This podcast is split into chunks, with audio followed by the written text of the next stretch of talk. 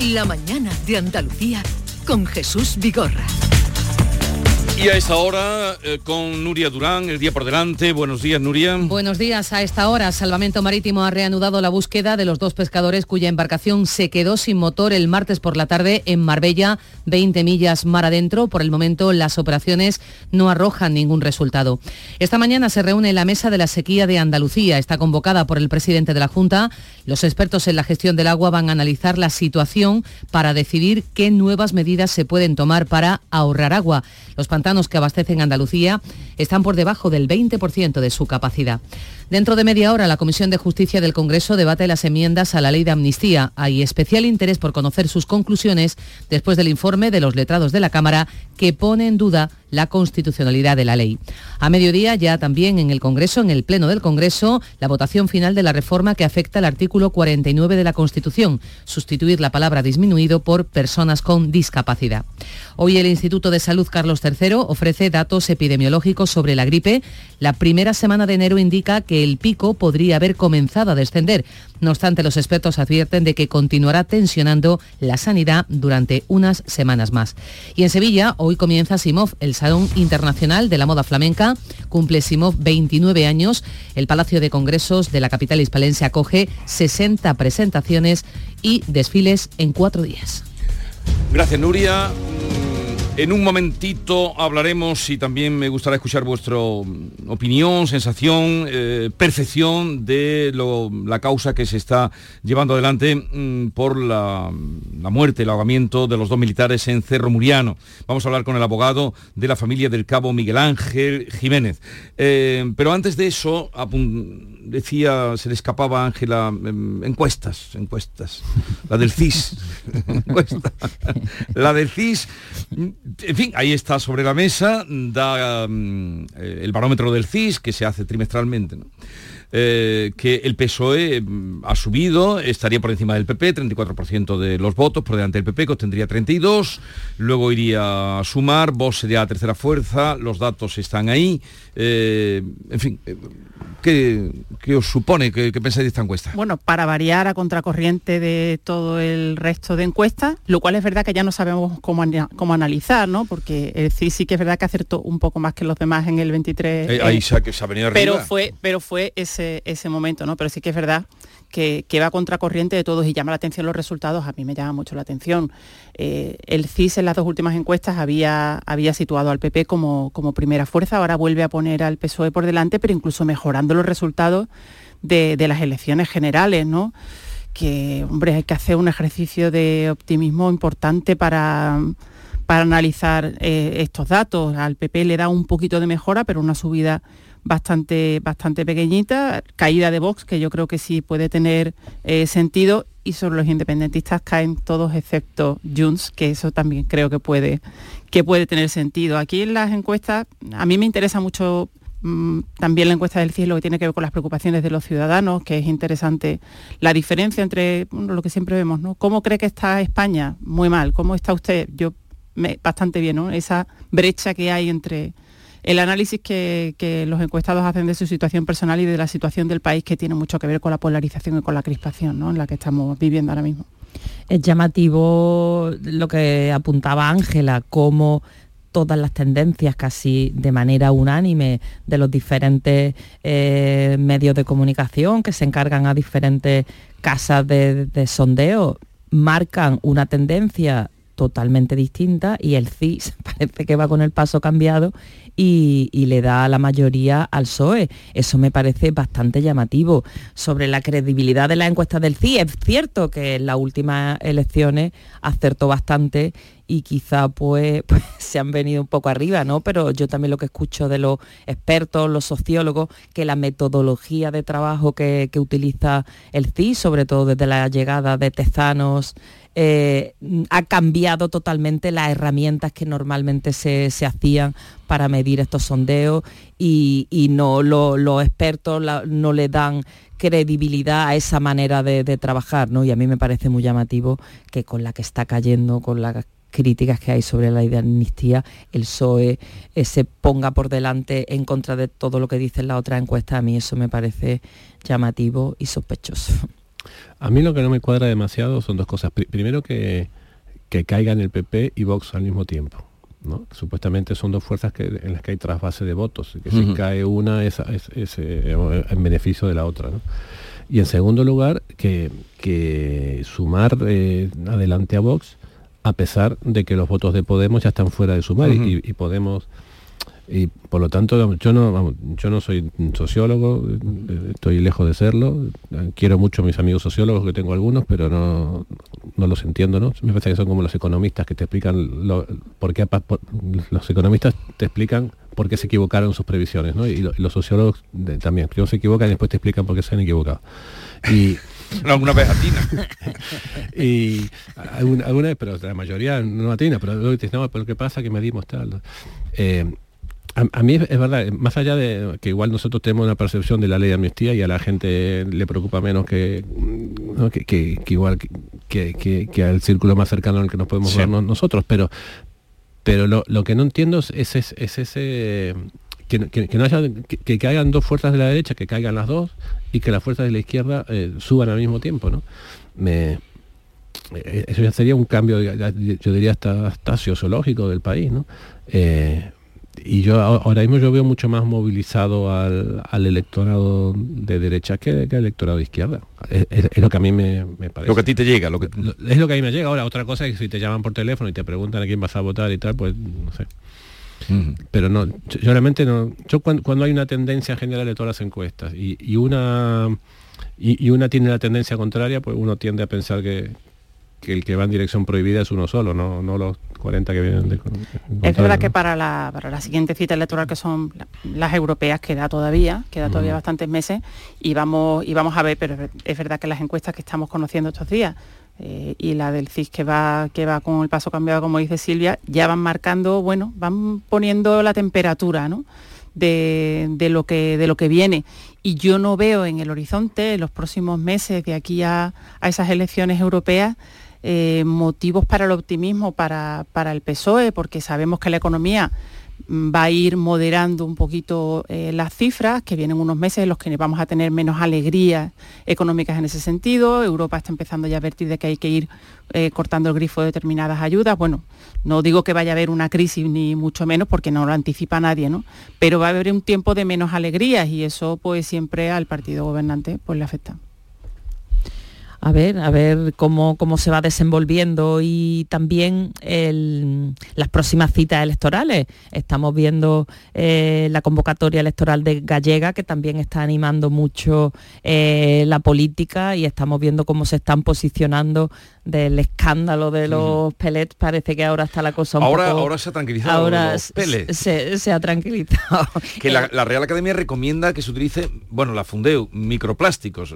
La palabra pellet no está incluida todavía, ya llegará porque mm, tiene manga ancha eh, la Real Academia, pero eh, hicimos una consulta desde aquí y nos dijeron que microplásticos. Pues usemos microplástico, me gusta más la palabra microplástico. Pero ha, desaparecido. Tiene, tiene una... En el, el ámbito de medio ambiente se habla de lágrimas de serena.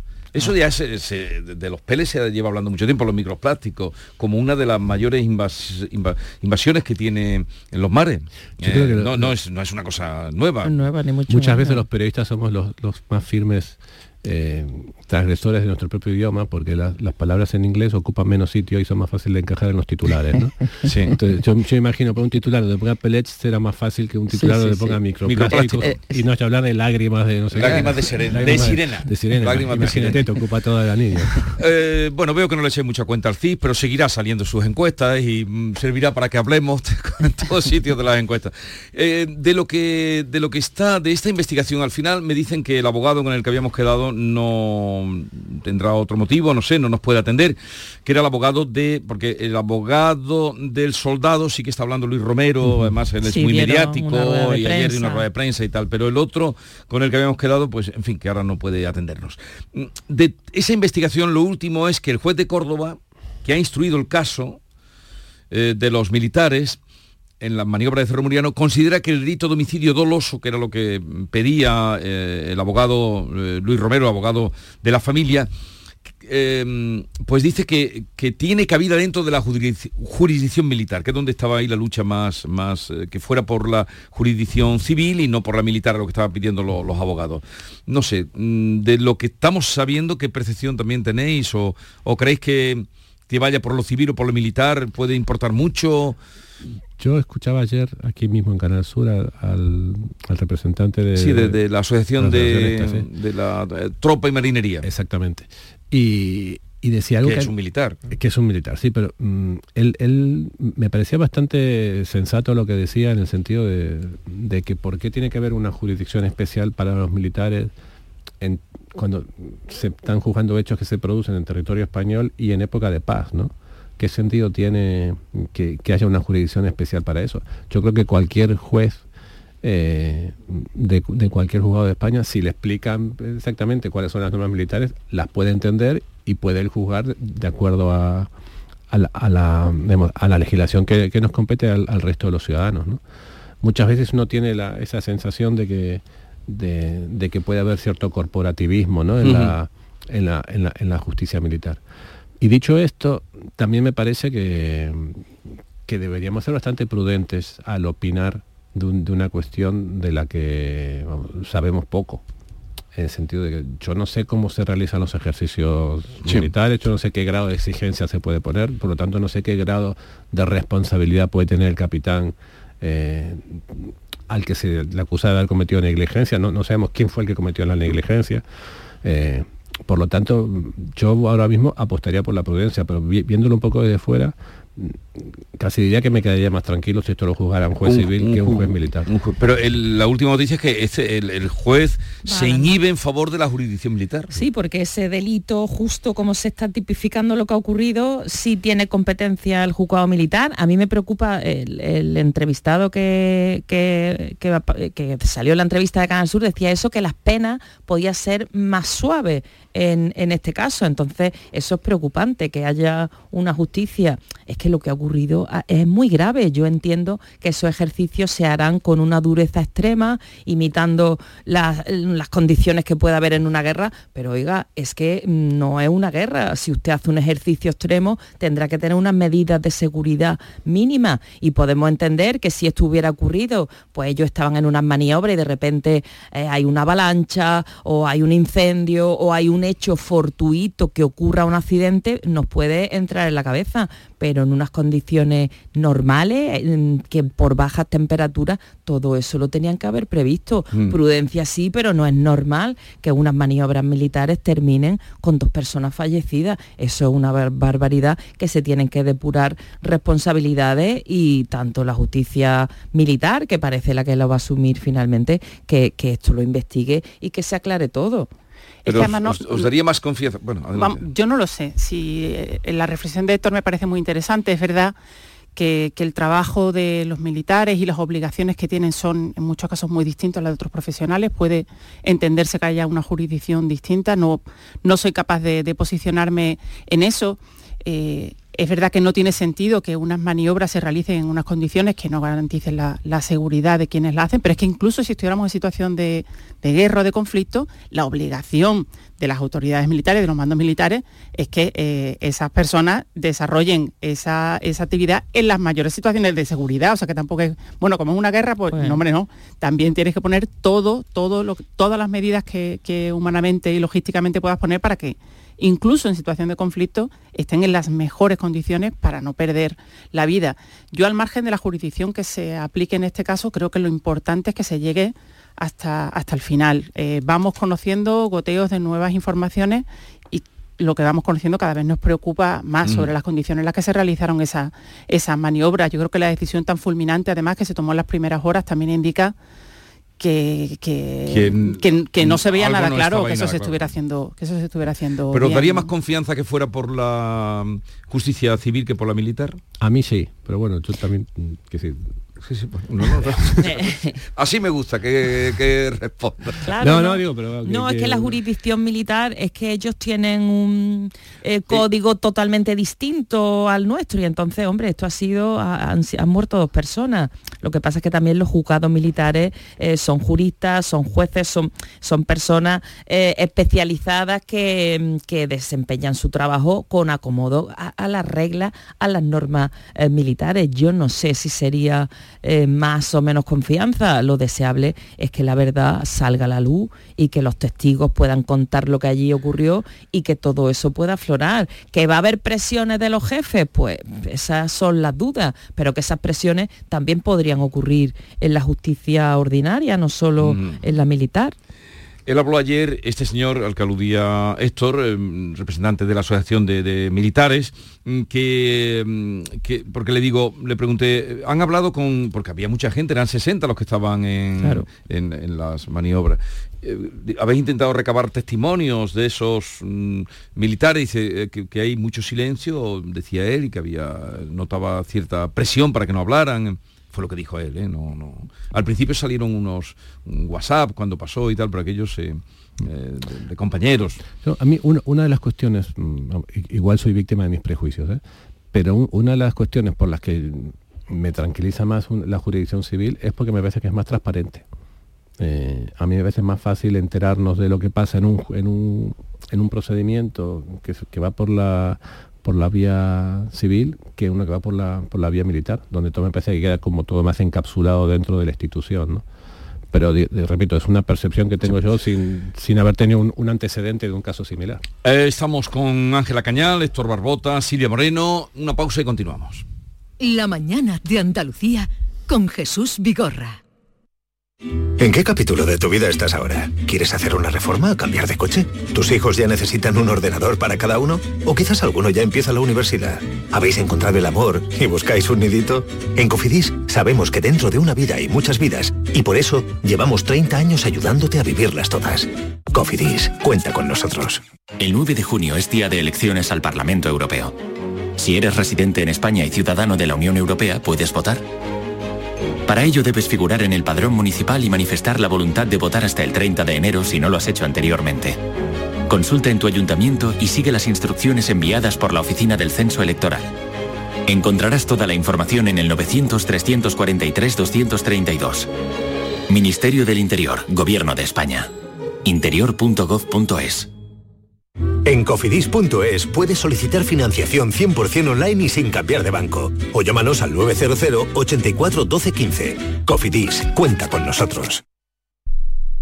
Canal Sur Radio.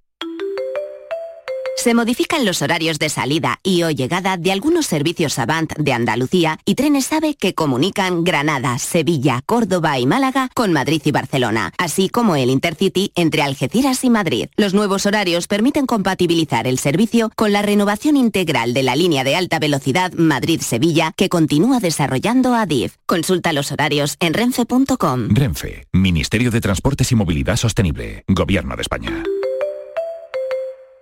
¿Ya conoces las lavadoras Nevir? Lavadoras de hasta 12 kilos con motor inverter y etiqueta energética clase A. Porque Nevir siempre piensa en el ahorro de la factura de la luz. Con las lavadoras Nevir podrás esterilizar la ropa deportiva y disfrutar de su velocidad de centrifugado y sus tres modos de lavado rápido. Disponible en tiendas Factory Electrodomésticos Marisol. En Kia llevamos 30 años esperándote, porque mientras tú estabas rebobinando cintas con un boli, Kia Sportage no ha dejado de avanzar. Pero no pasa nada, llegas justo a tiempo. Kia Sportage, 30 años esperándote. Solo en la red Kia de Sevilla. Kia, movement that inspires. ¿Sabes todo lo que rascas con un rasca de la 11? Pues imagino que si te toca puedes rascar mucho dinerito, ¿no? Claro, y momentos inolvidables, o muchas, pero que muchas risas. Y sí, también puedes rascar premios de hasta un millón de euros. Ah, pues entonces dame un rasca. Con los rascas de la 11 puedes ganar momentazos y premios de hasta un millón de euros. Rascas de la 11. Rasca el momento. A todos los que jugáis a la 11, bien jugado. Juega responsablemente y solo si eres mayor de edad. Los fines de semana nos despertamos en los mejores rincones de Andalucía para que conozcas su historia, su cultura, sus curiosidades, sus leyendas. Te invitamos a conocer una Andalucía llena de talento, hermosa, fascinante y única. Andalucía nuestra, los sábados y domingos desde las 7 de la mañana en Canal Sur Radio con Inmaculada González. Contigo somos más Canal Sur Radio. Contigo somos más Andalucía.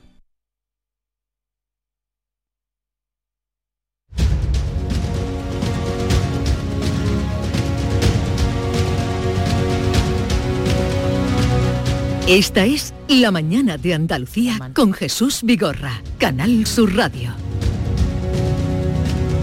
Cuando llegaban aquí mis compañeros, eh, no sé si lo he dicho en antena o así en el saludo, el dato que conocíamos ayer eh, en cuanto a los trasplantes, que nuestro país es el número uno en, en, en, Europa y en el mundo, bueno, por supuesto en el mundo, porque fuera de Europa pues esto va como va.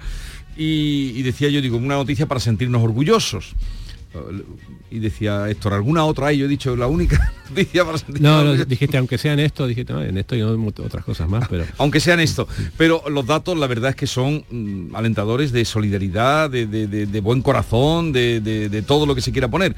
Y en este asunto, además, el Hospital Reina Sofía de Córdoba bate el récord de trasplantes de órganos año consecutivo con 278 en 2023 eh, supera a los realizados en el año 22. España también es referente, ha vuelto a batir récord. España de operaciones y de donaciones han sido 2.346 donaciones que hay que ponerse en el papel de que detrás de cada donación hay un dolor inmenso, ¿no? una, una tragedia.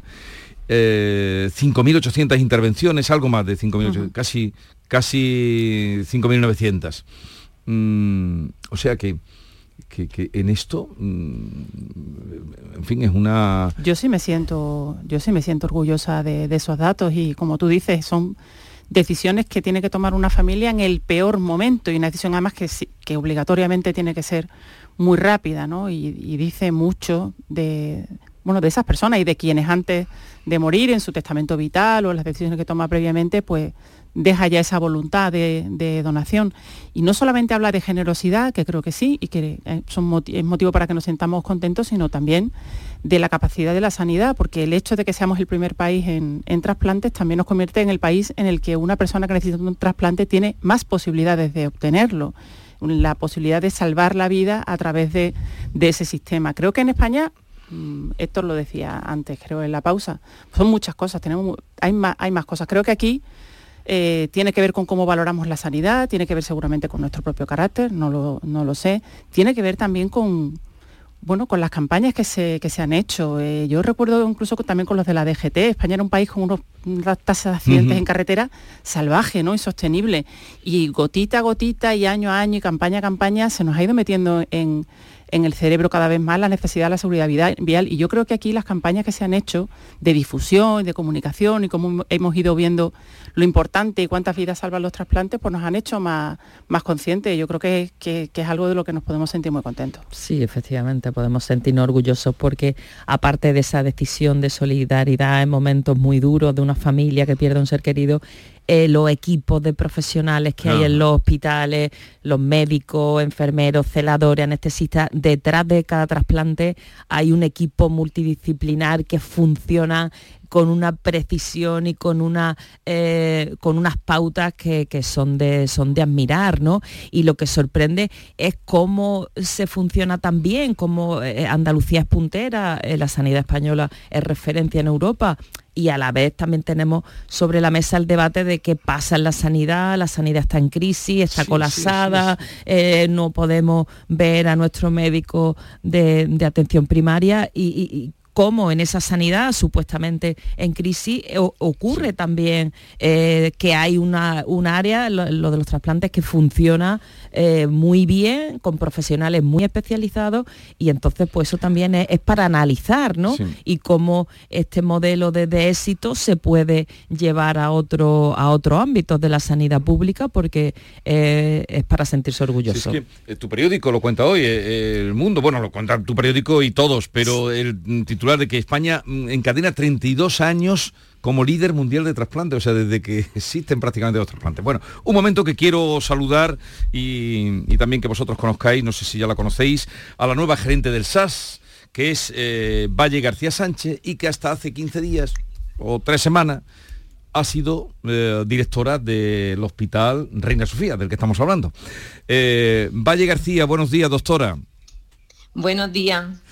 Lo primero, felicitarla porque su hospital, el que usted ha estado dirigiendo, pues eh, bate por segundo año consecutivo el récord de trasplantes de órganos sí, la verdad es que muy orgullosa. Antes, por supuesto, como directora gerente del Hospital Reina Sofía y ahora por los resultados no solamente de ese hospital, sino los que se han alcanzado en toda Andalucía. Sí, desde luego que sí. ¿Qué se está haciendo bien en este sentido? ¿Por qué esto ha calado tanto? Mm, cosa que no, nos alegra y nos enorgullece ¿eh?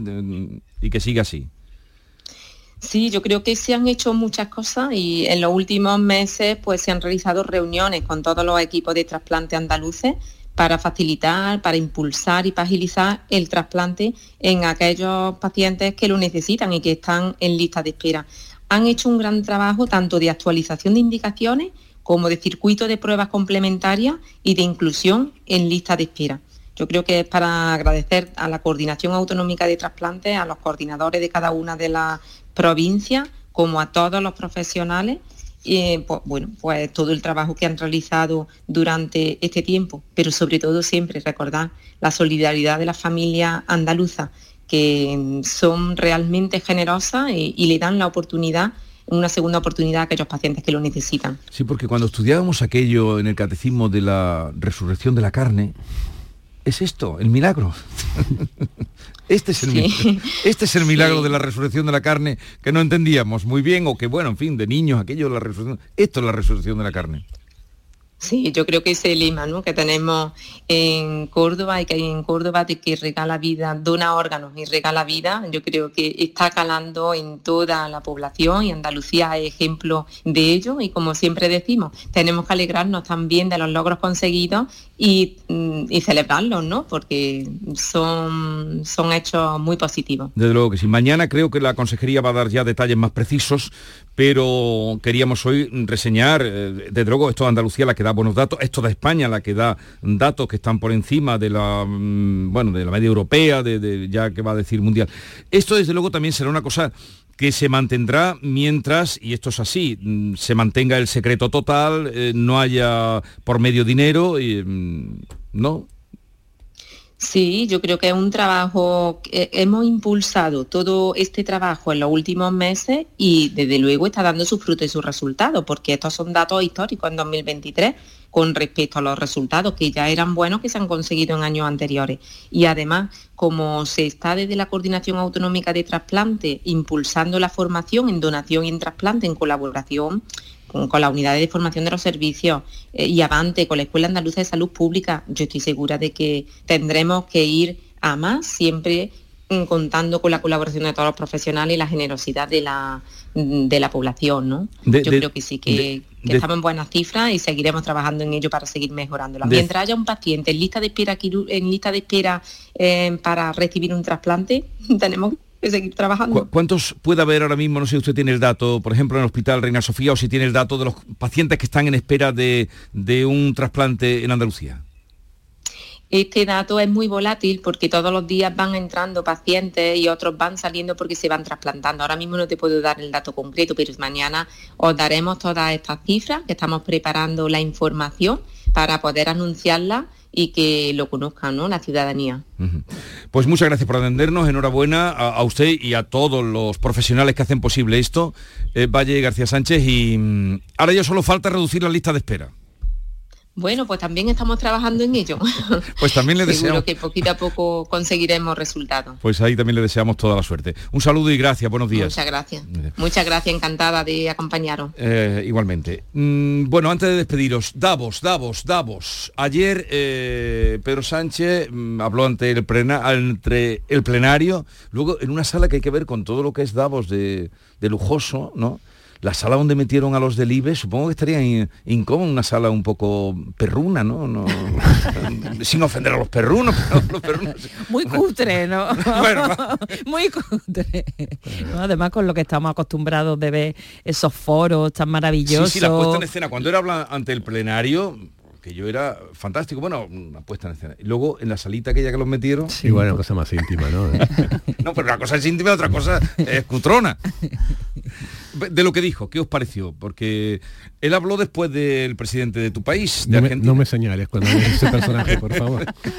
Habló después de Milei y, y combatió la política no liberal, pero ah, él se dirigió a los empresarios y dijo que se implicaran en, en subir el sueldo, en eh, temas, dijo, prioritarios, importantes como erradicar la pobreza, cambio climático.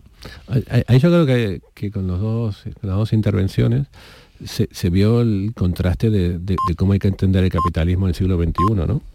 Y, yo creo que cuando Pedro Sánchez pide a los empresarios que se comprometan en temas como la, sostenibilidad de, la actividad económica, no solamente en la sostenibilidad ambiental, sino también en la, so- en la sostenibilidad social, eh, yo creo que le hace un favor mucho más grande al sistema capitalista de quienes propugnan de- del sálvese quien pueda, ¿no?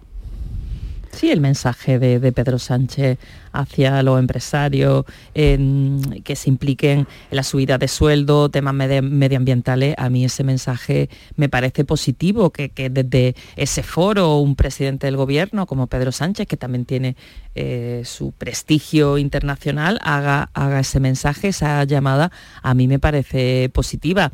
Quizá lo que se le podría reprochar es, bueno, usted como gobierno nos pide a los empresarios que hagamos ciertas cosas, usted como administración, como gobierno, ¿qué, qué- qué puede hacer por nosotros? ¿no? Si sería exigible un marco pues, más favorable para las empresas, donde pudiera haber bajadas de impuestos, en fin, de todo eso no, no se habló y de, lo, de la subida del impuesto que se le ha planteado a las grandes empresas, de eso parece que tampoco se habló en ese cuartito un poco cutrecillo donde, donde Pedro Sánchez se vio con los con los líderes de, de las principales empresas de España. 35. Que es curioso que aquí en España esa imagen no podemos verla y, Y se, que tuvieron que, en ir Davos. a Davos, a ese eh, habitacioncilla para, para que pudiéramos ver esa, esa imagen. Que bueno, que yo creo que también es positivo, ¿no? Que Pedro Sánchez eh, se vea con los empresarios, aunque sea en un sitio no muy, no muy bonito, ¿no? Pero es, es positivo que- que el presidente eh, tenga ese encuentro con ellos, no a puertas cerradas. Hombre, este tipo de foros internacionales es el tipo de, de encuentros y de espacios en los que Pedro Sánchez se siente muy cómodo, donde además suele eh, hacer discursos que brillan y claro, si su discurso viene como ocurrió inmediatamente después del de Milei, pues todavía brilla más y tiene sentido. Yo he leído en alguna crónica que había una expectación tremenda por escuchar a Milei, porque es la gran sensación del ultraliberalismo y que el discurso llegó a ser tan extremo que incluso se quedó la gente un poquito fría, ¿no? He leído que los aplausos fueron bastante, bastante tímidos. Yo creo que tiene todo el sentido, solamente desde el punto eco- económico, desde el punto de vista económico, que es lo que dijo Pedro Sánchez, eh, una población empobrecida, unos trabajadores con salarios indignos, eh, una juventud que no puede ni alquilar, ni comprar, ni, ni pensar en el futuro, no solo no es bueno socialmente y genera un malestar social muy, muy fuerte, sino que económicamente es un desastre. Por lo tanto, en interés de todos, de la justicia social de la que dice Milei, que es una barbaridad. Por cierto, hablábamos de trasplantes, Milei se ha mostrado a favor de que se pueda comerciar libremente con los propios órganos. Pues eso sería el final de esto hasta que dónde, estamos... hasta dónde el estamos final llevando. de esto que estamos hablando, el final de, de- de este buen resultado de trasplante vendría en cuanto que se empezara a comercializar o saber... eh, claro. Claro, es Ahí importantísimo, acabaría. las garantías Los en el trasplantes sistema. tienen do- dos, dos cuestiones. Primero, que es anónimo y segundo, que es altruista. Eh, Sin, sin eso no hay sistema. Y que no hay atajos. Y Y que no hay Exactamente, y que no atajos hay atajos. ¿no? Y que estamos todos en la misma lista de espera, tengamos más o menos posibilidades económicas. Yo, a, a- a- a raíz de lo que dice Ángela, quiero hacer una advertencia a los, a los oyentes, sobre todo a quienes no les gusta Pedro Sánchez. O- ojo, que para estar en contra de Pedro Sánchez no hace falta estar a favor de mi ley, ¿eh? que, hay, que hay muchos grises en medio. Bien, vamos a dejarlo aquí, os voy a liberar ya. eh, Ángela Cañal, eh, Silvia Moreno y Héctor Barbota, que tengáis un bonito día y ah, hasta la próxima. Hasta Fue un luego. placer. Hasta luego. Adiós. Adiós. Adiós. Esta es La mañana de Andalucía con Jesús Vigorra, Canal Sur Radio. Úbeda. cuna del renacimiento andaluz y patrimonio de la humanidad. Hoteles con encanto en lugares increíbles. Adéntrate en el renacimiento del sur de España, donde disfrutar de un turismo con unos servicios al visitante de excelencia. Sumérgete en su historia. Úbeda. Ven, te sorprenderá. Canal Sur Radio. Centro de Implantología Oral de Sevilla, CIOS, campaña especial 36 aniversario. Implante, pilar y corona, solo 600 euros. Llame al 954 22 22 60 o visite la web ciosevilla.es. Estamos en Virgen de Luján 26, Sevilla. Recuerde, solo 600 euros. ¿Tienes problemas con tu dirección asistida, caja de cambios, grupo diferencial, transfer, turbo o filtro de partículas? Autorreparaciones Sánchez, tu taller de confianza en la Puebla del Río. www.autorreparacionessánchez.es. Líderes en el sector, Autorreparaciones Sánchez. Sol Renovables, tu empresa de energía solar. Más de 20 años de experiencia en diseño, instalación y mantenimiento de placas solares y energías alternativas. Enchúfate al sol. ¿A qué estás esperando? Contacte con Sol Renovables para presupuesto de tu vivienda o empresa. www.solrenovables.com o 955 35 53 49. Si te gustan las pipas, no te puedes olvidar de las pipas Reyes por su alta calidad y con sus sabores lo vas a flipar por su amplia y diversa variedad. Pipas Reyes,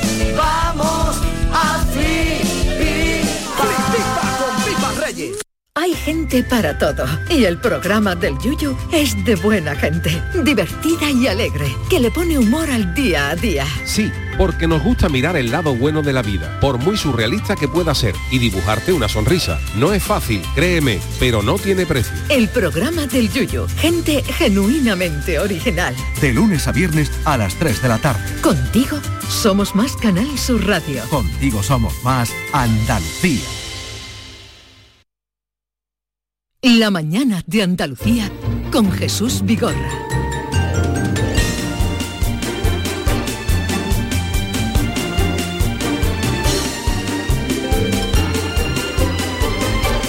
Vamos a la otra tertulia, la cara B, de la cara A, de la B, de la A, de... de- Maite Chacón. Hola, ¿qué tal? Vamos a dejar de decir Mm. Pamplina. Eh, Yolanda Garrido, buenos Hola, días. ¿qué tal? Buenos días. Eh, Bea Rodríguez. Buenos días. Y David Hidalgo. Que Pamplina no es lo que te voy a contar yo ahora, porque tú llevas todo el día hablando del abrigo, ¿no? No, yo no llevo todo el día hablando del abrigo. Yo he hecho alguna referencia en algún momento de la mañana a que el abrigo que llevaba Pedro Sánchez Que no es un abrigo, que es un pluma. Es un cortaviento. Es un pluma. No, si ahora no El vamos a- cortaviento no, ti- no está forrado. Es Bueno, una prenda-. Bueno, es sea- una prenda de abrigo. Sea lo que sea, he llamado a Toledo, que es donde se fabrica Joma, y nos han dicho que queda Pero uno de la... porque a lo mejor todos los oyentes no saben qué ha Bueno, pasado que con el abrigo de Pedro Sánchez. Parece que Pedro Sánchez es el mayor de los influencers que hay en España, porque se ha puesto en Davos una prenda, un abrigo de Joma, que es una marca española bastante consolidada, deportiva, y resulta que, como se ve la marquita, ¿eh? el logo de Joma, se ha agotado a nivel mundial y solo queda uno de la talla S. ¿Te viene bien? ¿Tú lo quieres?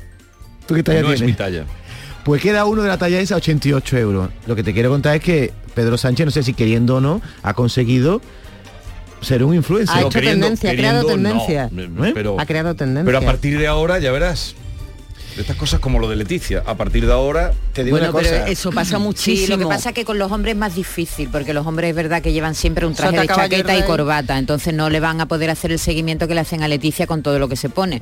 Pero, Ya te lo diré. pero, Pero, me, tienes, lo- bueno, me tienes loco a la coordinadora del programa, Esther, me ha dicho, dile a Jesús que me tiene loca. Tú le has pedido que, te- que le busques uno. Está ahí diciéndome, no encuentro, no Eh, encuentro. eh, Jesús quiere uno. pedido que, investigar a ver cuánto vale eso, si realmente, porque aquí somos serios, entonces dice, se ha acabado, se ha agotado, pues no, tú vienes y que cuenta, queda uno de la talla S. Sí, ¿te parece Uno. elegante? ¿Tú te comprarías ya estará uno? vendido. No, pero si hubiera uno de tú Pero que tienes la M, ¿por qué me preguntas? porque le, has, qué pe- obsesión. porque le has pedido a nuestra coordinadora No, que, le he que- pedido que que te- investigue, que averigüe si queda Que han de- llamado de eso. recepción, Jesús, que tienes un No paquete abajo. eh, Pero un paquete. ¿Tú te sueles comprar cosas que ves que a gente así popular lleva? Para seguir la tendencia de la moda? Vamos a ver, eh, esto es un... Contesta, Bueno, no sé, contesta. mucho menos de marca, vamos. Yo tengo una- un abrigo, bueno, tengo varios abrigos, pero tengo uno desde el año 2004, porque lo bueno de un buen abrigo... Sí, es que no pasa de moda. claro que eso, dura. eh, mm, se va de moda, eh, viene, entonces si tú tienes un abrigo largo, de esos tipo Loden largos, y que Uy, no sea Loden, verde, Loden, Qué antigüedad. ¿Dónde, se siguen haciendo, ¿eh? se, sigue- se lo siguen sé, haciendo. lo sé, pero en mi época era una locura. Todo el mundo iba todo el con- mundo que Loden. luego estamos verde. luego no nos podemos Verde. extrañar porque todo el mundo lo más era tener un Loden verde ¿Tú consideras que eres ¿Tú un, también, nove- no, un Maite? novelero? ¿Eres novelero no. en cuanto a ropa? entonces no te digo que se van y se pasan entonces tú tienes uno largo ancho y grande como los que se están llevando este año Sí. 2004 el mío cuando quieras te lo presto y te lo enseño 20 años y otro otro estrechito de la corto que no abrigan nada que no abrigan nada porque tú te vas con eso a Madrid y, y dices Te no esperé una te vez. Eh, nada tengo una gris no no el ancho como el que tenía Manolo Cortés de la misma marca. Y, y luego tengo otro más de otro tipo y eso pasa va y viene va y viene. Sí. tienes abrigo si es bueno. Sí, sí, sí. si es bueno. Pero bueno, lo cierto es que este este anorak o como le queramos llamar, este pluma, es el que utiliza no pluma no es es una prenda de abrigo déjalo ahí que por dentro está tiene tiene pluma pero cómo sabes no- tú que tiene pluma pero cómo Pues sabéis tantas porque cosas Porque acolchadito. sí, Porque no tenía está- cara de frío, porque Pedro además Sánchez. es, el, el pluma que utilizan los deportistas del Comité Olímpico Español en los de- deportes de invierno. Sí. Entonces seguramente será será No, pues, se un regalo, será un regalo que le han hecho a- Cuando fue a Toledo, porque la empresa es de Toledo. Exactamente. Pero vamos, que tú eres un novelero porque yo no me pondría lo que lleva Pedro Sánchez ni loco. Porque, Porque no me parece Pedro Sánchez elegante ni un modelo a seguir en, en cuanto a ropa. Yo me pongo lo que me da la gana, mi estilo. Entonces, ¿Tú quién, es- quién Pero- te pero tú bueno, Yo a nadie, yo soy No, yo, yo él. mismo, yo soy único. Yo no sigo a Desde nadie. luego que eres y, me- único. y veo que la gente que sigue a los influencers son de poca personalidad. Noveleros, que, de- que van, vais para que Bueno, para sí, pero una cosa, ¿tú alguna vez has sido víctima de la moda? Porque hay que, ah, porque todos en algún momento hemos sido víctimas de la moda y nos hemos puesto cosas que, nos han sentado como si un tiro. ¿Cómo que Sí. si es víctima de la moda? Sí, Él es un él, esclavo por de, supuesto. de su moda. Lo sé, lo sé, de su De moda su que moda. de su moda que se ha inventado él en De su su cabeza. moda, es una, una moda, una moda imposible. Oiga, pero todos, pero todos hemos sido, en algún al- momento hemos vemos fotos nuestras antiguas y hemos dicho cómo me he puesto yo esto. hay que ver cómo iba, sí. Por Dios, oye, Sí, porque sí. pero todo todas el mundo maneras, es verdad. todo ¿eh? el mundo. Vamos a preguntarle a los oyentes. mías. Vamos a preguntarle ¿Qué a los quieres oyentes. preguntar a los oyentes? El novelerío ese de las tendencias, de si a- alguna vez pero, ha sido ha pero la gente ve eh, cosas y dice, pues esto me puede quedar bien. No estamos inventando nada, la gente pasa, se para los escaparates, ve algo que le gusta. pues Sí, lo- pero los jóvenes sobre todo ahora siguen más- a No, influencers. No, y nosotros no, y nosotros jóvenes. nosotros porque no había influencia, pero nosotros éramos esclavos de la moda igual que ellos. Claro. Nosotros antes, sí. Pero ahora, con las redes sociales, una chica popular saca algo y al minuto se agota, Pero se agota. eh, estáis insistiendo mucho en esto. ¿Qué queréis? ¿Que hablemos de esto y lo dejamos para después de las del 10? día, Pero ¿qué pregunta, día. Yolanda? La- la pregunta, ¿Qué eso. pregunta, Yolanda? Pero eh, así no. Esto se agota. ¡Yolanda! Y, pero ¿cuál es la pregunta, Yolanda? ¿Cuál es la pregunta? Ahora sí. Este señor argentino, eh, esto no tiene que ver conmigo. Ni inteligencia ¿Qué artificial ni nada, ¿eh? tendencia de moda, qué tendencia de moda te sentaba como un tiro?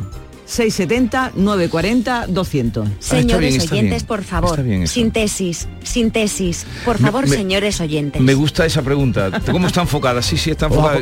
Repítela, por favor. ¿Qué Al- ten- alabo tu pregunta, que fue lo que dijo el otro día. ¿Quién? Tú. Yo. Ah. Alabo tu Alabo pregunta, tu pregunta. Yolanda. Yolanda. ¿Qué tendencia de moda te sentaba como un tiro? Oh, qué bueno. La Yo creo que nos vamos a reír hoy. ¿Os acordáis de la permanente? Qué horroroso, ¿eh? Toda la chica con permanente. Para mí lo peor es el pantalón bajo. El pantalón bajo para mí ha sido ¿El culo cagado? El no, No, el pantalón eso a mí no me gusta. el de debajo de la barriguita. El de tiro bajo. El de tiro bajo. Pues a mí eso me gustaba. sí. Pero, pero ¿Cómo te va con a gustar perdón, eso, chiquilla? ese pantalón que os estáis poniendo este año, Alto, de tiro no, alto. ese Pero alto, ancho, pero- grandote, Ah, el ancho, el ancho. salicorto, Sí. que el otro día parecía una compañera, no ha vuelto a ¿Salicorto qué, aparecer. eh? Que no, ¿Salicorto? que, bueno, que no llega al final. Ah, al final, vale. Eh, eso lo dejamos para 10. Venga, tema del día. Sigue el, el guion del programa, que eh, a las nueve y media tenemos que haber empezado esto y son ya menos cuartos. ¿y no? Empieza Pero el eres tú, programa ya. eres tú el que te has prolongado. No, no, yo solo te he preguntado por el abrigo de Pedro Sánchez, tú te has liado. No, también, tú. ¿Tú tienes abrigo? Yo no tengo abrigo, bien, vengo sin nada. Me pongo siempre térmicas para ir abrigado, una térmica de esta de Decathlon fuerte vas a cuerpo. y voy a cuerpo de rey. siempre. Eh, a ver, Maite, la infanta Elena Ay. será la madrina de Simov 2000, bueno, el, el de este año, el que Sí, empieza hoy. sí, sí. Por Cosa más antigua. Muy apropiada la música. El acto tendrá lugar este jueves 18 de enero a las 3 de la tarde en el Palacio de Exposiciones y Congresos de Sevilla y a este evento va de inauguración va a acudir doña Elena de Borbón como madrina de Simos 24 y también el presidente de la Junta de Andalucía, Juanma Morena, junto con el alcalde de Sevilla, José Luis Sanz. Va a acudir la infanta al corte de la cinta y posteriormente se le va a entregar a Eugenia Martínez de Irujo la distinción, todo, todo de mucha alcurnia, la distinción legado familiar y los reconocidos galardones flamenco en la piel, que por primera vez cuentan además con el apoyo de una marca de un brandy. Eh, Nieves Álvarez va a ser la embajadora de honor de este Simov. Y, y qué más os digo bueno pues que ah y que el cantador flamenco José Merced y el tarero José María Manzanares recibirán este año esos galardones ¿eh? desde el año 2014 hace ya 10 Mm. años que se homenajean a personalidades y profesionales eh, vinculados con el sector flamenco Pero ellos no que- se ponen traje de flamenco. no, ellos no, pero bueno, Flamenco en la piel va- le va a ser concedido a título póstumo al diseñador almonteño Cristo Báñez, que lleva hasta toda su carrera dedicado al mundo del- de la moda flamenca. Y, y, bueno, eso es lo que va a pasar hoy a las a partir de las 6 de la tarde, de las 3 de la tarde en Simoz, que se va a inaugurar esta... esta ¿Simov Verde? ¿Cómo? Simov Verde. Simov Verde. no. Simov Eso, eso no lo 2024. pillan fuera de Sevilla, ¿eh? Es que Eso hay no una organización mm, eh, de, de alto standing, ¿no? Simón Bueno, Verde. tiene, tiene sus partes, ¿eh? Sí. Tampoco... Bueno, y entonces por ahí viene Que lo no de se Simón. vengan arriba. Que no se ahí, es vengan donde, tan ahí- ahí arriba. es donde ha estado mm, curioso. Sí, es Simón Verde, Simón Verde. ¿Tú has ido alguna vez a alguna casa de Simón Verde? Hombre, que está en mi pueblo, en Gelbe. Pero tú has ido allí. Sí, yo iba, Ah, sí, yo iba sí. del pueblo a ver las piscinas de los ricos. Digo, vamos a asomarnos. Y no, no te han invitado nunca a bañarte. al contrario, nos echaban los perros nos salíamos a correr. Está en Mairena, su- eh, está en Mairena. Bueno, tiene Simón parte, Verde. yo Simón Verde pertenece a Mairena Vale. y a Gelbe. Pequeño Simón Verde. A ver, eh, doctora Garrido, A ver, enfermedades, eh, complicaciones de los famosos. Venga, ¿cómo está la, Pues cómo mira. está la planta? Eh, ayer envió... Ay, que me salta la música, ponla Javier, por favor.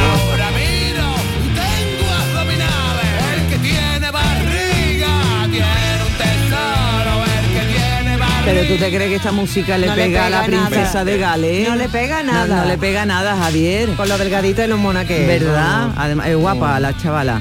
Bueno, pues ayer el Palacio de Kensington envió un comunicado en el que informaba que Su Alteza Real, la Princesa de Gales, ha ingresado en el hospital para una cirugía abdominal planificada. No hay información de la dolencia que la ha llevado a pasar por el quirófano y a tener que estar tres meses de baja, porque han dicho ella ha, ha dicho que, que lamenta no ocuparse de lo habitual, de lo que ella hace, pero que durante un tiempo de sus ¿no? obligaciones, y todo exactamente, pero que durante un tiempo va a tener que La estar fuera de, de, De órbita. de órbita, La del pobre. tránsito, de, de sus obligaciones. ¿Pero es algo malo? ¿Es algo muy malo? No lo han dicho, no han dicho. La última vez que se vio en público a la princesa fue el 25 de diciembre, cumpliendo con la tradición de los miembros de la familia eh, que acudieran al servicio religioso. Y ya después se, no se ha visto más. La gente se preguntaba, ¿dónde está? ¿Dónde está? Hasta que ayer en el comunicado pues, eh, pues lo han dicho, ¿no? Lo han compartido. Eh, Pide disculpas, como digo, a los afectados por tener que posponer sus compromisos y pide discreción porque no quiere que los hijos también estén escuchando Claro, que si esto, que si lo demás para allá. Me interesa más lo del rey. También, por otro lado, mm, también han dicho que el, rey Carlos III será operado de un tumor benigno en, en la próstata, también llamado hiperplasia prostática benigna. Nada, que, Las edades. que Pero- la edad es muy mala. Oye, ¿hay una relación entre el cáncer de próstata y haber hecho mucho el amor en la vida? No. No Pero- es cáncer, es benigno. Es benigno, Pero- sí. Cuidado, han cuidado. dicho que no es, que No no tiene es cáncer, ver, lo que Pero pasa es esa que tiene pregunta, molestias. esa pregunta, querido, se la hace a un especialista, a un No, urologo. si ustedes sabéis algo, como Que hacéis. No, yo te lo puedo explicar, es ¿Ah, sí? benigno, sí. Doctora. Benigno significa que, como bien ha dicho Maite, que no es cáncer. No, no, la pregunta que le ha hecho. ¿El qué? Si está tiene- relacionado Sí, eh, el- la- los eh, problemas con la frecuencia próstata con la frecuencia de, hacer eso- Lo de los- hacer el La amor Casa no. Real no ha dicho nada Lo de hacer eso, el amor no. Por el excesivo eso no. uso de la próstata. No, Digo, está muy lo que pasa es que tiene problemas al hacer pipí y esas cosas. Al hacer pipí. ¿Qué le Sí. pasa al rey Carlos cuando hace pipí? No, pero estáis liándolo todo. Él pregunta No, si a- no. hacer mucho el amor es beneficioso para la próstata o no. Doctora Garrido, ¿para qué sirve la próstata? Ahí te hemos cogido, doctora, la Ahí- segunda vez que te ahí me ha cogemos, cogido, digo. ¿verdad? Ese día también me salté la... Mira, cosa. David, tú no vas a tener problemas de nada. hija. No, sí, yo Tú, tengo, mi arma... yo tengo una próstata muy bonita. Sí. Entonces, Tener sexo. Bonita no lo sabes. si preciosa, tienes la tiene próstata bonita. Tiene que ser preciosa porque por fuera es preciosa por dentro también. Bueno, pues Tener nada. sexo de modo regular ayuda a, prevenir los problemas de próstata. Ah, eso es lo que es preguntaba, eso es lo que he así. preguntado. Y eyacular también ayuda a tener a no tener problemas de rey. Carlos III se cortito, ¿no? desde El siempre. rey Carlos III. No tiene que ver, hombre, no tiene que ver. No, No eso tiene habría que preguntárselo a Camila. muy ardiente. A ver, eh, Beatriz, la hijastra de la duquesa roja reclama al Estado 100.000 pavos. ¿Por qué? Pues porque ya hace demasiado tiempo, ya ha pasado demasiado tiempo desde que pudo acreditar que es hija eh, de Leoncio González de Gregorio, que era el marido de Luis Isabel Álvarez de Toledo, es decir, de la duquesa roja. Que el hombre tuvo sus escarceos eh, con el servicio, como suele ocurrir eh, con la nobleza, y producto de uno de esos escarceos, pues es eh, Rosario, que así es como, como se llama, Rosario, Rosario Bermudo Muñoz. Es una ama de casa ya de 73 años, una vecina de Écija, que por Mm. fin, después de años y años, has conseguido demostrar la, la paternidad de este señor, que por supuesto estaba, mo- estaba montado de- en el dólar, y ha conseguido que la justicia le dé la razón en cuanto a la equiparación de sus derechos con el resto Pero de no le han dado nada. no porque la justicia es lenta, demasiado lenta, por eso le reclama al Estado 100.000 euros, por todo lo que está Pero si- tardando en llegarle el El, dinero. lleg- el llegar el dinero no, llegar no la, le- no, que la no le- sentencia. No, no, la, sent- la sentencia de que su hija está desde hace un montón de tiempo. pero no le ha llegado nada. Y no le ha llegado nada. Ella tendría que heredar entre 1 y 3 millones de euros. Y además es- eh, está a dos velas, la pobre, y le hace mucha falta el dinero. Y como la justicia va muy lenta, todavía no Sí. ha conseguido que se le pague. y por vale. eso le dice Va el contra- Estado, usted a mí con carácter, mm, bueno, no, no carácter retroactivo, sino págueme, digamos, Sí. una multa por todo el tiempo que llevo esperando mi, mi herencia, que me voy a morir y no voy a ver Sí. un duro. Así que 100.000 euritos para mí. Eh, mm, por cierto, en Davos, ¿no visteis ayer? Ayer veníais vosotras de verde. Estuvisteis hablando Sí. aquí de la moda del verde. Mm.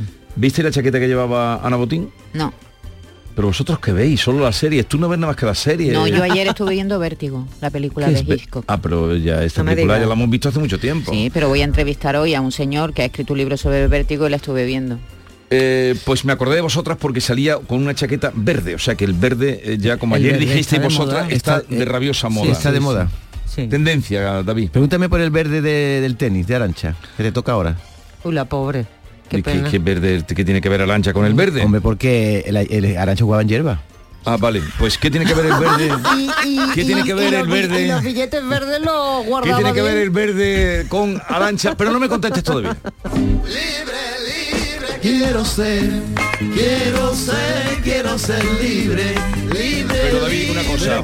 No, espera, espera un momentito. Eh, ella jugaba mejor en tierra batida, o sea que no la has, queri- la has calzado Sí. ahí de una manera forzada. La- Roland Garros lo ganó. De todas maneras, Pero- eh, la pregunta me la has hecho mal. Deberías preguntarme por qué está tan feliz Arancha si la han condenado a dos años de cárcel. Esa es la pregunta que Porque no va a ir a la cárcel, ¿no? Bueno, está contenta primero porque no vaya a la cárcel, porque ha reconocido el delito. Entonces eso ha sido... Y segunda- Y segundo, porque cuando ha sido condenada a dos años, en la misma sentencia se suspende la pena, porque se considera atenuante, pero el marido, Josep Santacana, No sale condenado a tres años y ex- tres meses. el ex que era el que manejaba los dineros y el patrimonio de ella. Eso significa que ella se puede quedar fuera de la cárcel, como de hecho se va a quedar, y él, aunque han recurrido los abogados, puede acabar en la cárcel. Y ella está feliz porque por fin va a meter en la cárcel al sinvergüenza de su marido, que fue el que cometió todos los delitos de alzamiento de bienes. ¿Qué te parece? ¿Visteis las imágenes ayer eh, que la sacaron para recordar de Arancha en el juicio llorando como una Magdalena? A mí, a mí se- la verdad es que se me rompió el corazón porque tú dices, ¿quién ha sido Arancha Sánchez Vicario? Eh? To- Toda una institución del tenis en este país, el dinero que ha No ganado. y los todos los, marrones, todos los marrones con su familia. Ahora le echa de todo, de todo esto le echa la culpa a él. Pero digo yo que también, oye, mm, Durante mucho tiempo las fa- no se decisiones hablaba con nadie las decisiones Nadie, también las sí. ha tomado ella ¿eh? por mucho que el mal pues metiese claro. o todo lo que quisiera pero qué pena de ver a alguien así con, con quién ha sido y con lo Con que la ha sido figura que ha sido, sí, A mí me, señor. lo que me extraña de todo esto es Vicario. Arancha Sánchez Vicario, que se supone que es una mujer, bueno, pues la vanguardia de la sociedad, porque era una chica moderna y tal, como de- era tan sumisa con respecto a su patrimonio, firmaba todo lo que ponía por delante del marido. Eso me sorprende muchísimo en la Porque sociedad ella actual. estaba para jugar al tenis, para entrenar y para jugar al tenis. se fiaría Y se de él, fiaba, se fiaba de claro, él. te, te fías de, tu- de tus cómo- seres queridos, pero ¿no? Mira cómo Martina Navratilova no está en la cárcel, porque ella sabía manejar su dinero. Quiero decir que Arancha en- en pecó de tonta, Mm. dejándole el dinero al marido. El amor. Eh, pero tampoco se podría ocupar de todo una persona que juega a ese nivel ¿A y de gente, ¿A cuánta gente le han arruinado? A ¿Quién es Aimon Boy, el joven grafitero malagueño que expone en Los Ángeles y en Hong Kong? ¿Quién Pues, es? pues no sabemos quién Yo no es. sabía, no lo conocía.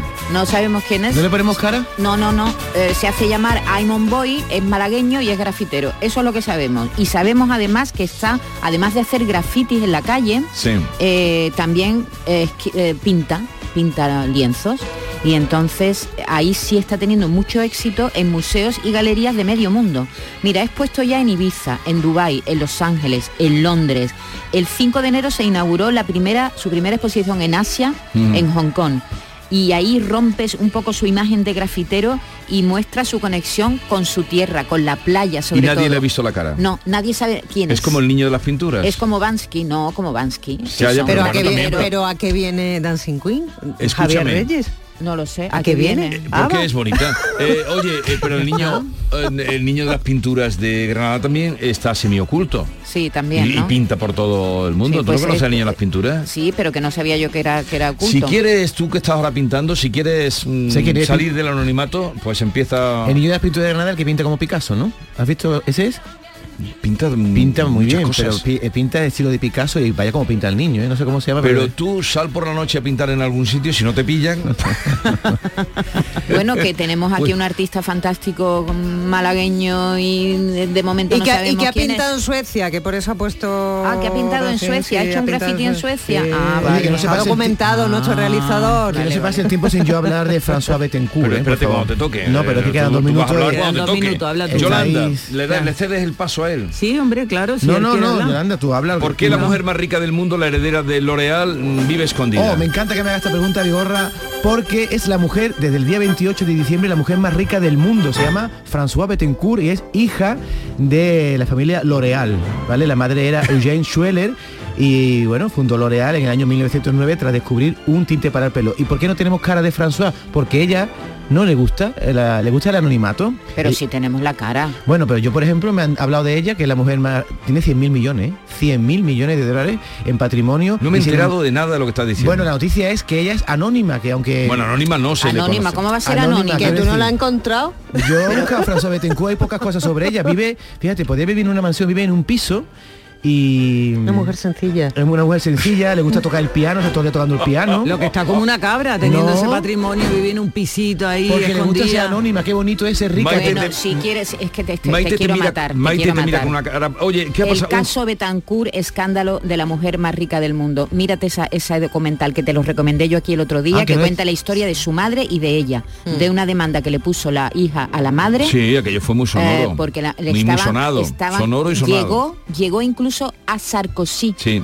Eh, el escándalo que empezó con una disputa familiar y terminó con un escándalo político en Francia. Que informado. ¿Por qué me querías hablar hoy de las ¿eh? prendas de segunda mano? Cada vez se ven más tiendas. Tenemos que hablar un día de ese asunto? ¿eh? De, de la- las tiendas de segunda mano cada vez se ven Sí, más sí, en las calles. Hombre, porque ya está bien de la moda low cost, ¿no? De Y también comprar, en tirar, comprar y tirar, En, ¿no? en internet también está eso, ¿no? Claro, El Vinted, Wallapop. Wallapop. ¿Y qué pasa con el del chanda? ¿Quién tiene esa noticia del chanda? Yo que uno, bueno, pero eso pasa mucho, ¿no? No ¿Qué ha veo yo creo eso sea una noticia, que tú compres Entonces, un ¿por qué la chándal- traes? Bueno, da igual, no pasa nada, tampoco me voy a Esto, poner a de discutir. verdad, eh, eh, esto es increíble. Eso déjala hablar, déjala hablar que se va No, a porque Esto dice está que es una noticia que no tiene importancia ninguna. Ninguna Aquí va a haber importancia. un filtro de noticias. Porque vamos a ver, esto no... es un tipo que compra en Vinted un chándal y le traen una maleta, bueno, pues yo qué le vamos a hacer, pues se han equivocado, vamos. Una maleta. Sí, y compró un. Y Yo chándal. que compré tampoco- una pipa Peterson para un regalo y me trajeron un carrusel de juguetes. O sea que, palabrita, ¿eh? Eso sí es más noticia, mira. Vale, a partir de las 10 de la mañana, tiempo de participación. Hoy la pregunta, Yolanda, es... ¿Qué tendencia de moda te sentaba como un tiro? Mira, por ejemplo, la tele en este con- momento. ¿Con un tiro de bien o de mal? Que no De mal. pregunta. De ma- ah, de mal. De mal, claro. Vigorra, tú comprarías el segundo. estupendamente. Te imagínate que Pedro Sánchez Ah, pone igual a Paul no, un ¿tú? momentito que vamos a escuchar a Yuyu cantando. Nos da tiempo a escuchar- Cantando Yuyu en alemán. Por María Jiménez. zuvor sonst angetan. Und jetzt was ist es von mir, wenn du, du für mich nicht existierst. Se le Ole. entiende perfectamente. Ein immer noch ein besserer Mensch, der dir Schaden zufügen. Ich weiß nicht, du, dass ich nicht liebe, meine Liebe ist mit den Jahren gegangen. Es ist vorbei. Weil ich mich es vorgenommen habe und Geliebte habe die Namen zuvor No se und atrancó, no se atrancó ni una sola vez. Un und eilen zurück. Sigue, sigue. Verlassen in der Vergangenheit und danach gegen den Topfgigant habe fing ich an. Mich ein. Warnen zu Herr Olle und vergaß Ole. alles, was ich für dich empfand und jetzt und jetzt ist meine Welt eine andere. Pero era Fue, alemán fue era- un, sí, sí, era alemán. Un reto que tenemos en nuestra colaboradora era, Lucy Paradise. La cantó en inglés, Lucy. Canal Sur Radio. Bormujos más limpio es cosa de todos. No des la lata. Si tomas un refresco en la calle, no tires la lata al suelo. Busca una papelera. Son pequeños gestos que hacen grande nuestra ciudad. Tu pueblo limpio es cosa de todos. Campaña promovida por el Ayuntamiento de Bormujos y Urbaser. Vive las rebajas en Los Alcores. Encontrarás todo lo que estabas buscando al mejor precio. Moda femenina, masculina, infantil, calzado, decoración y complementos para el hogar, deporte. No las puedes dejar escapar. ¿Hay ganas de rebajas? A92, salida 7, Alcalá de Guadaira, Sevilla. Centro comercial Los Alcores. Mucho donde disfrutar.